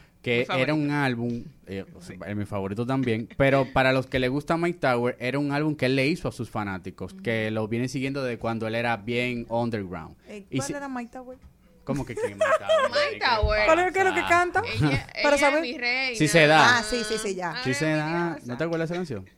Yo fui al concierto, fui al de Mike Tower. Exactamente, tú yo la tengo guardada. Mike. Tower lanza este álbum de Like Mike, pero cuando él le presenta la propuesta Buena Vibra, yo le, él, él- él le dice, mira, este álbum es para la calle. O sea, estos, estos temas que yo voy a lanzar en este álbum, todos son 23 por el número de Michael Jordan, de Like Mike. Este álbum que yo voy a lanzar es solamente para la gente de los caseríos, por decirlo así. Entonces ellos automáticamente hacen el concepto y dicen, ¿qué tal si nosotros hacemos una colección de las tenis, que es lo que más se usa en los caseríos, y lanzó una, una, una edición especial de 23 tenis, que son los 23 temas que tiene el álbum, eh, con Chu Surgeon, que es uno de los tigres más duros personalizando la- las tenis, y entonces como que hizo un Choose Release Party para lanzar el álbum. Y Con que los tenis, con los todo el tenis, mono. y cada tenis cuesta 6 mil y 7 mil dólares. ¿Y en qué pie van eso? Sí, Hay muchos no coleccionistas, muchos coleccionistas le llaman mucho la atención. Entonces, fíjense qué interesante cómo de una manera por decirlo así, fuera de la caja, se puede hacer este tipo de brand activation con, con estas marcas de artistas. Wow, es que me han dejado como sin palabras, así como de, bien, Yo vamos a hacer... que nosotros estamos en pañales. desde- Incluso, por ejemplo, ya agarraron y como el álbum era muy de, de- de- de la cancha, del caserío, hicieron seis canchas simultáneas en toda Latinoamérica, en República Dominicana, en Chile, cada uno de estos países, y la pintaron de una manera que cuando se unían las seis dice- decía unión, que es la palabra como que representa el concepto del álbum. Wow. O sea que fíjense que no solamente es pauté la canción, eh, pagué promo, sino que se cuenta una historia. Claro, no todos los artistas están preparados para este tipo de Exacto, cosas. Y además económicamente también eso. Claro, es un dinero. Ah, implica, tienen. claro. Y también a algunos artistas no les interesa eso. Sí. Algunos No. artistas simplemente se enfocan en, bueno, yo me quiero pegar en tal sector, en tal tipo de público, no quieren llegar a otro blanco de público y dicen, no, yo con eso lo hago y ya. Aquí los artistas ni allá, le gusta. No, pero- Perdónenme algunos que me Pero no, sí, como tú, tú dices, show, ese, ese, ese vaina. Y cómo van ellos subiendo y bajando, porque ya, ok, va bajando un poco lo de lo de Un Verano Sin Ti, de ese álbum, pero, Pero mira, ahora viene... No, está pegado no, que ahora viene, la pe- ahora viene la película. y mira cómo el fin de semana dio un beso, ya le tienen... Y cómo se le paraba a No Brad Pitt al lado. Exacto, al lado de él. Hasta con su ausencia él suena. Exactamente, Sí. exactamente. Él no deja de sonar. Incluso hasta quizás cuando sienten que está bajando un poco, hacen algo sumamente sencillo, hasta independiente de sus redes sociales. Bad Bunny no tiene que subir una foto o algo en sus redes para pegarse. Bad Bunny simplemente tiene que hacer cualquier cosa o que otro lo haga y que conecte obviamente con la imagen de él. Y es tendencia completamente y es parte de, la cotidianidad. ¿Tú vas para el concierto de Bad Pero claro, Ay, mi la amor. agencia entera va. Ay, ay, y el ay, gallo. No, vemos- la, la cuenta de servicio fue por ello. Bueno, un honor tener con nosotros a Erickson Duverger, un especialista en manejo de redes, manejo de crisis en redes Marcas, sociales, marcas manejo de marcas. ¿Dónde puede la gente eh, contactarse contigo? Arroba Erickson en todas las redes sociales. Bueno, ya ustedes saben, continúen esta conversación con él, que él tiene la obligación de responderles, porque ustedes son lo más importante, nuestra audiencia. Hasta mañana, pueblo dominicano, si Dios quiere. Hasta aquí, Mariotti y compañía. Hasta aquí, Mariotti y compañía. Hasta mañana. Rumba 98.5, una emisora RCC Media.